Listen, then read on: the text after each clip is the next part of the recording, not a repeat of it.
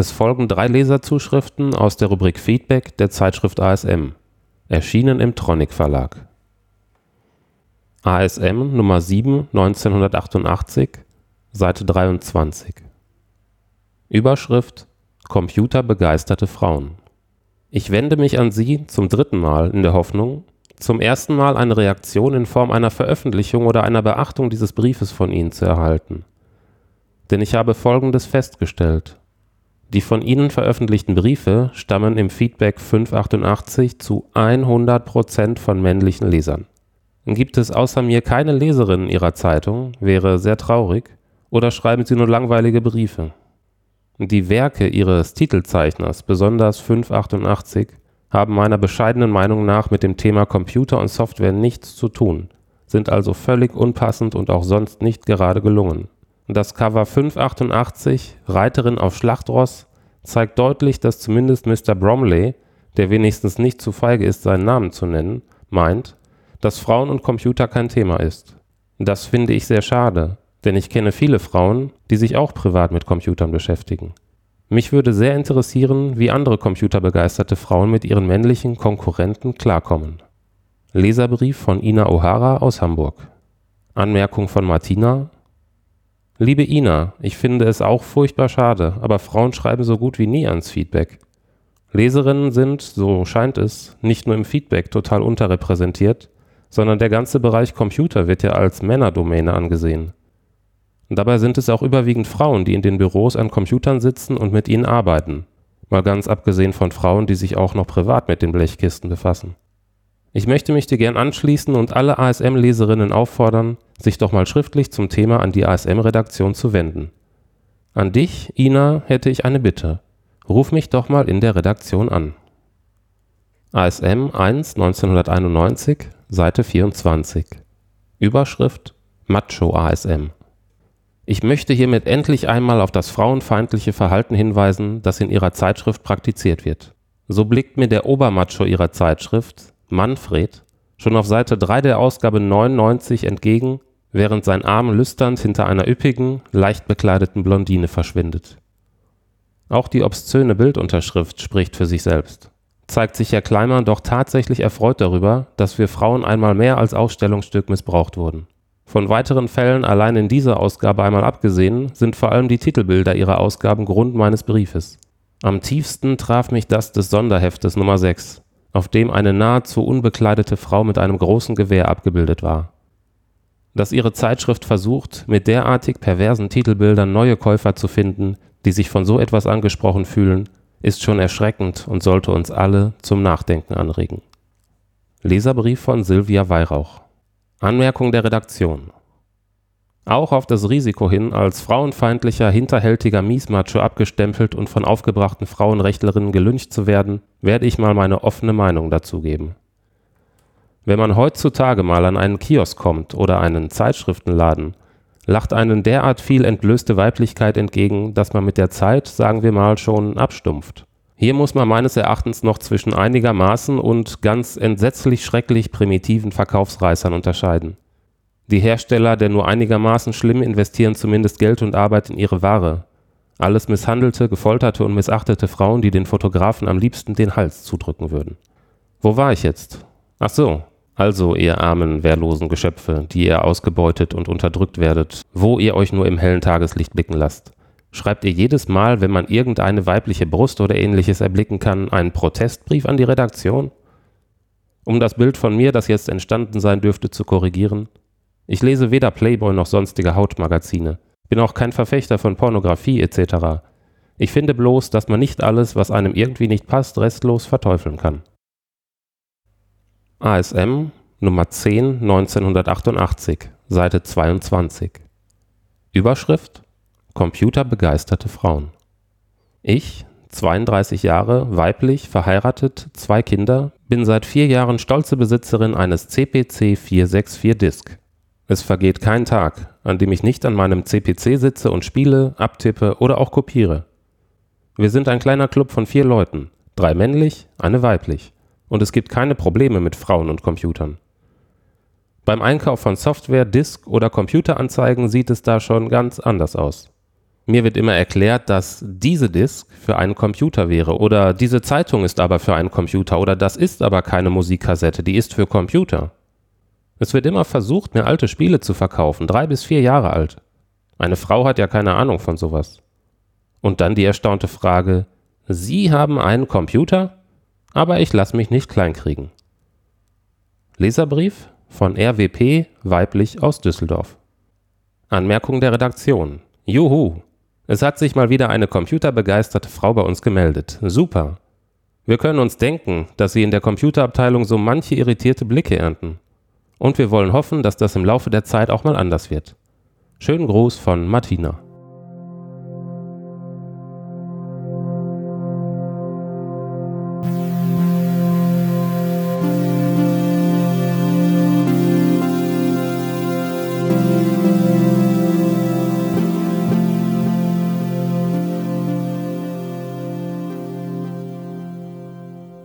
ASM Nummer 1 1991 Erschienen im Tronic Verlag.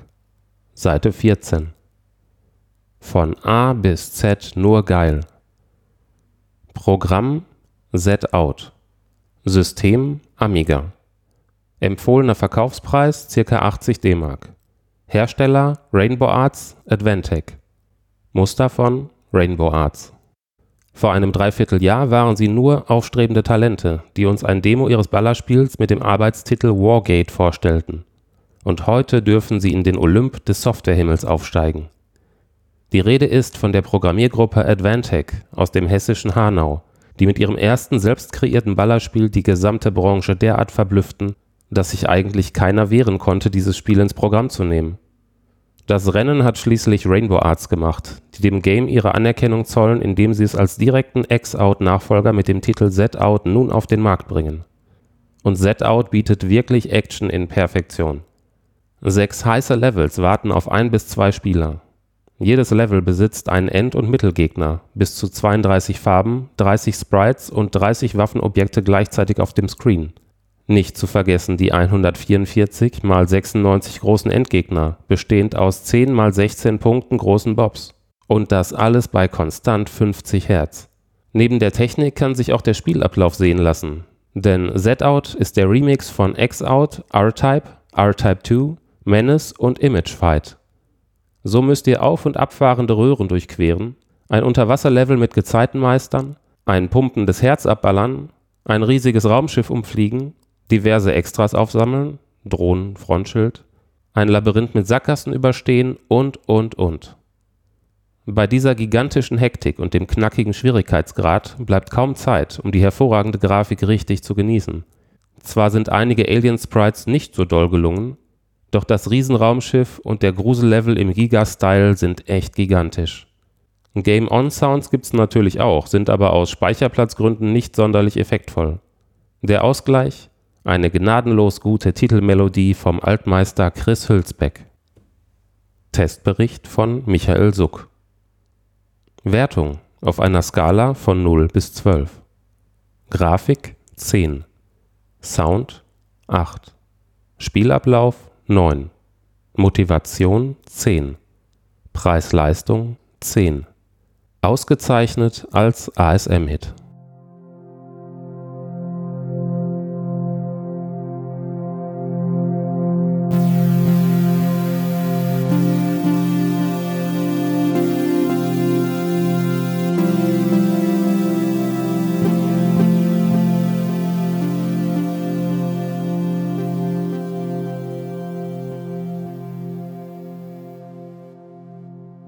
Es folgen drei Leserzuschriften aus der Rubrik Briefkasten der Zeitschrift Powerplay, erschienen im Markt und Technik Verlag. Powerplay 2 1991 Seite 64 Überschrift Risikofrei Mein Vater ist selbstständig und wird sich für seine Firma einen MS-DOS-PC im Wert von ca. 15.000 Mark zulegen. Da der PC VGA-Grafik hat würde ich mir gerne Spielesoftware für diesen Computer zulegen. Mein Vater meint aber, dass gerade diese Massensoftware Viren übertragen könne und dass er das Risiko, den Computer dadurch zu zerstören, nicht tragen könne. Ich meine dagegen, dass die Spielesoftware durch ihren hohen Preis vor Viren geschützt sein müsste, oder? Was sagt ihr dazu? Leserbrief von Lars Müller aus Essen. Antwort von Heinrich Lehnhardt. Richtig riskant ist nur das ohnehin illegale Benutzen von Raubkopien, die mit schöner Regelmäßigkeit virenverseucht sind. Bei Originalsoftware kann man in der Regel sicher sein, dass die Hersteller sämtliche Virenschutzmaßnahmen getroffen haben einen absolut hundertprozentigen Schutz vor Computerviren gibt es allerdings weder bei Anwendungs noch bei Spielesoftware. Der kluge Mann macht deshalb regelmäßig Backups von seiner Festplatte. Die folgenden zwei Zuschriften stammen aus der Powerplay Nummer 4 1991, Seite 51. Überschrift Space Quest Drama ich habe seit eurer letzten Ausgabe ein schweres seelisches Problem, welches zum großen Teil von euch verursacht wurde. Ich möchte dazu erklären, dass ich wohl größter Fan der Space Quest Saga von Sierra in unserem Lande bin. Ihr hattet in Ausgabe 1190 für den nächsten Monat einige Infos über das neue Space Quest 4 angekündigt. In der folgenden Zeit musste ich mit Mutter, Schule und Freundin brechen, da ich vor meinem Kiosk ein Zelt aufschlug und dort kampierte, um auch ja das erste Exemplar eures Magazins in die Hände zu bekommen. Das nahm man mir wohl übel. Ihr könnt euch nun meine Enttäuschung vorstellen, die mich befiel, als ich von der Welt verlassen nun auch ohne Space Quest Bericht dastand. Ihr hattet nicht einmal eine Entschuldigung für den fehlenden Space Quest Artikel für uns Leidende übrig. Das ist nicht fair. Seitdem bin ich dem Suizid nahe. Jeder weitere Monat vergeht ohne ein Wort über Space Quest 4. Nun lese ich gründlich, wie es meine Art ist, euer Magazin und stoße auf einen Händler, der Space Quest 4 führt Jetzt stürzt mein Weltbild ein. Seid ihr nun das aktuellste Magazin oder nicht?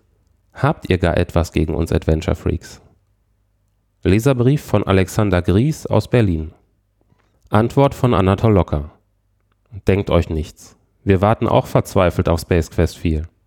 Dass die Two Guys so spät dran sind, liegt daran, dass sich der arme Mark Crow eine Meningitis, eine Hirnhautentzündung einfing und für viele Wochen ausfiel. Ich schätze, das erklärt einiges. Wir haben mit den beiden auf der CES in Las Vegas gesprochen. Mehr davon gab es in der letzten Powerplay. Das Spiel sollte jetzt wirklich jeden Moment fertig sein. Überschrift Starke Versuchung. Seit einiger Zeit wird ja die Frage aufgeworfen, ob man Komplettlösungen oder ähnliches zu Spielen so früh wie möglich bringen sollte oder nicht. Ich nahm diese Diskussion eigentlich nicht richtig ernst, so nach dem Motto selber schuld, wer reinschaut. Doch jetzt betrifft mich dieser Sachverhalt selbst und ich muss meine Meinung erheblich ändern. Als ich heute nämlich die neue Powerplay erhielt, konnte ich nicht glauben, dass ihr schon eine Komplettlösung zu Monkey Island veröffentlicht. Ich halte das für sehr, sehr unfair und unverantwortlich. Warum? Das will ich euch erklären. Es ist klar, dass die PC-Version schon seit längerem erhältlich ist. Wer sogar das Glück hatte, einen Grauimport zu ergattern, konnte schon Ende November auf seinem PC die Südsee unsicher machen. Die Amiga-Version gibt es erst seit Ende Januar. Auch ist bekannt, dass es wohl mehr Amiga-Käufer geben wird als Käufer der MS-DOS-Version. PCs sind nun mal in Deutschland nicht so verbreitet wie Amigas. Und wie Sie wissen, ist ein Adventure nur so viel wert, wie man selber davon gelöst hat. Volker Weid sollte dies wohl wissen. Kurz gesagt, die Mehrheit der Lucasfilm-Fans warten auf die Affeninsel, um sie voll Begeisterung selbst zu lösen. Doch nun taucht bereits die Komplettlösung auf. Ich weiß, dass die Versuchung, die Lösung zu lesen, enorm groß ist. Bitte nicht lachen, ich habe diese drei Seiten verbrannt, weil ich mir meinen Spaß nicht verderben lassen will. Einige wenige Standhafte werden es wohl trotzdem schaffen, nicht zu spicken. Dennoch ist die Gefahr, entscheidende Knackpunkte von netten Freunden verraten zu bekommen, weiterhin unkalkulierbar hoch. Wenn jetzt aber jemand der Versuchung nicht widerstehen konnte oder auf sonstigen Umwegen die Lösung erfuhr, wird er sich das Programm nicht kaufen, denn er weiß ja schon alles. Ich kann ja verstehen, dass eure Zeitschrift im Wettbewerb mit der Konkurrenz um die schnellsten Cheats, Tipps und Lösungen steht. Trotzdem hättet ihr meine Überlegungen in Erwägung ziehen sollen und meiner Meinung nach bis zur Ausgabe 391 mit der Lösung warten sollen. Denn wenn der Lucasfilm-Fan das Adventure Ende Januar erhält, könnte er es schon vor dem Erscheinen der 391 gelöst haben. Ich fordere einen angemessenen Zeitraum zwischen dem endgültigen Erscheinen eines Spiels und dem Abdruck der Komplettlösung durch die Powerplay. Leserbrief von Steffen Wilkofer aus Schönach. Antwort von Volker Weiz. Jetzt stürzt ihr mich aber in einen argen Gewissenskonflikt. Natürlich liegt es uns fern, euch den Spaß an einem Spiel zu verderben. Trotzdem wollen wir immer so aktuell wie möglich sein. Man sollte nicht die MS-DOS-Spieler vernachlässigen, die wie von dir erwähnt schon seit längerem an dem Adventure sitzen konnten. Wenn wir bei jedem Spiel mit den Tipps warten würden, bis jede Version erschienen ist, wäre das einem großen Teil von euch sicher nicht recht. Die Power-Tipps sind ein Serviceangebot, das ihr nutzen könnt oder nicht. Ich selber schaue mir Komplettlösungen erst an, wenn mich der Troll zum hundertsten Mal gebissen hat und kein anderer Ausweg mehr in Sicht ist. Ansonsten gilt die Devise, die Abenteurerzähne zusammenbeißen und heldenhaft weiterblättern.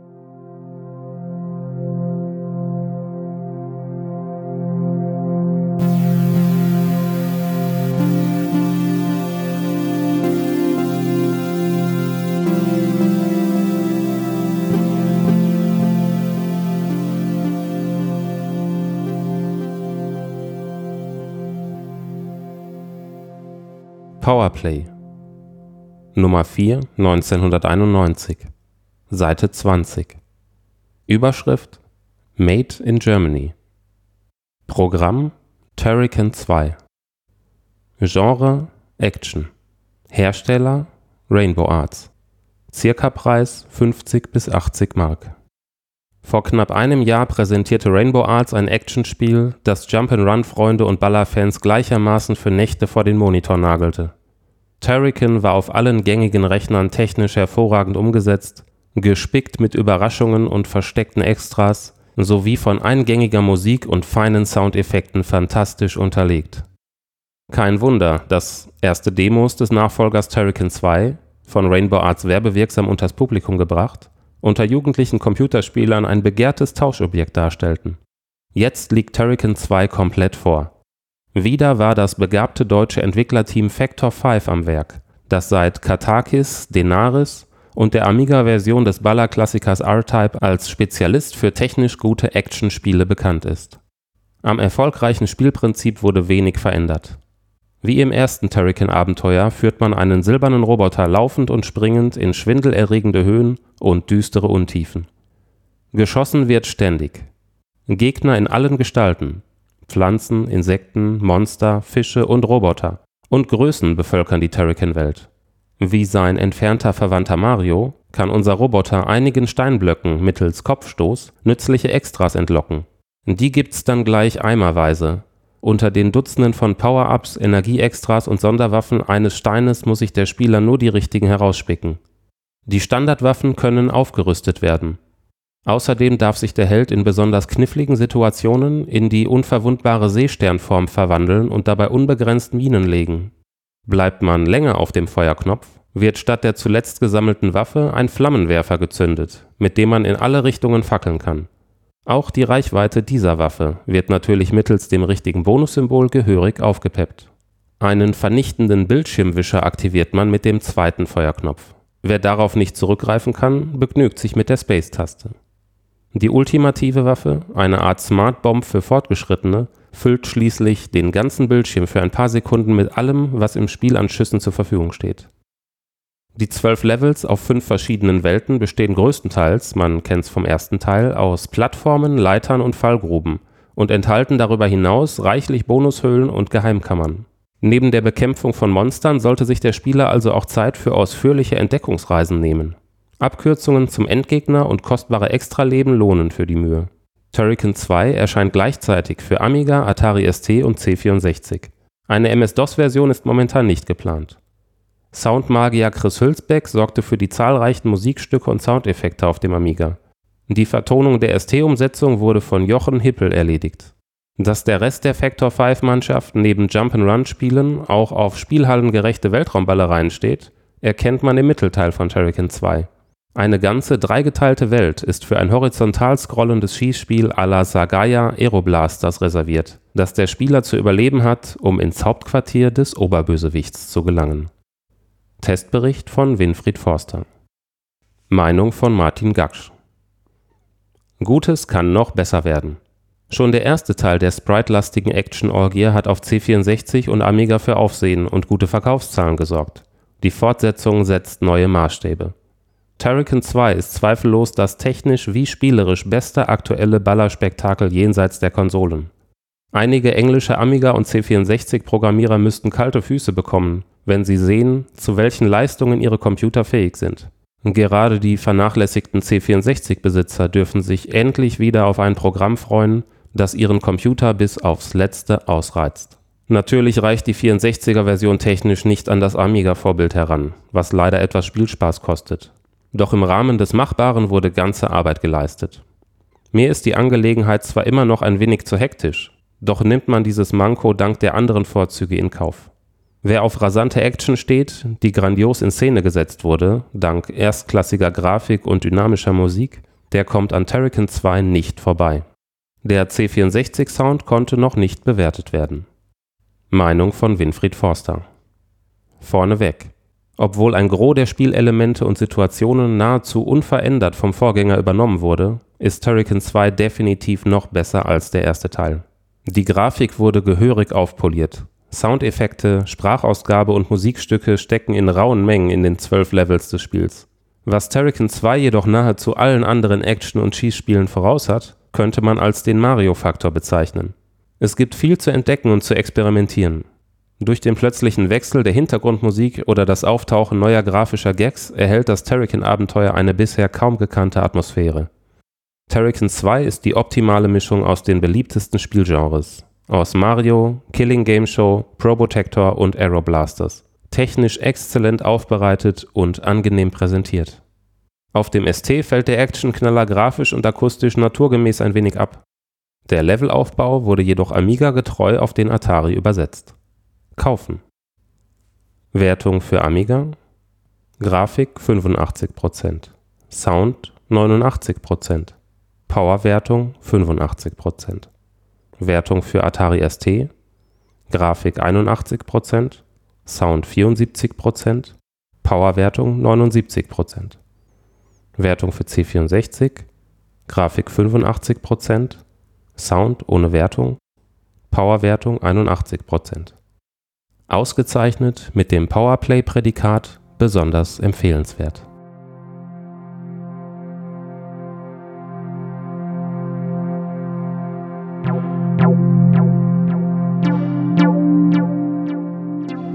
Das war Holy Hamster. Alte Spiele vorgelesen. Folge 10. Sonderfolge 1 Feedback und Leserbriefe. Gebt uns euer Feedback als E-Mail oder Kommentar auf holyhamster.de.